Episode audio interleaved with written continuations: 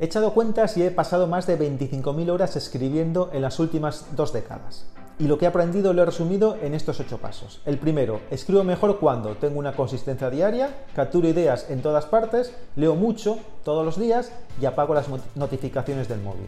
Segundo, no intentes escribir para todo el mundo, tienes que ser específico y saber a quién te diriges.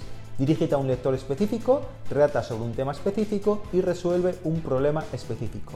Tercero, piensa que tu proceso de escritura es como una startup. Habla con tus lectores, prioriza la distribución, céntrate en la experiencia del lector y escribe algo diferente mejor. Cuarto, escribir es simplicidad. Indica un problema específico, indica los beneficios específicos de resolverlo. Quinto, debes escribir sobre temas que son obvios para ti ahora, pero que no lo eran hace dos años, y temas de los que sabes mucho ahora, pero quieres entender mejor dentro de dos años. Sexto, escribir y editar son procesos diferentes. Escribir es sumar, es extraer ideas de tu cabeza para ponerlas en una hoja en blanco. No uses la tecla de borrar. Editar es restar. Aquí sí que debes usar la tecla de borrar para deshacerte de todo lo que no es necesario. Séptimo, no tienes que dominar un tema para escribir sobre él. A las personas les cuesta aprender de los expertos porque están demasiado adelantados.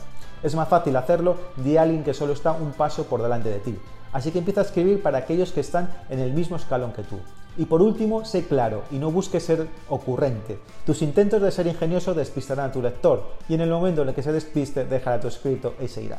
Hasta el próximo en un minuto.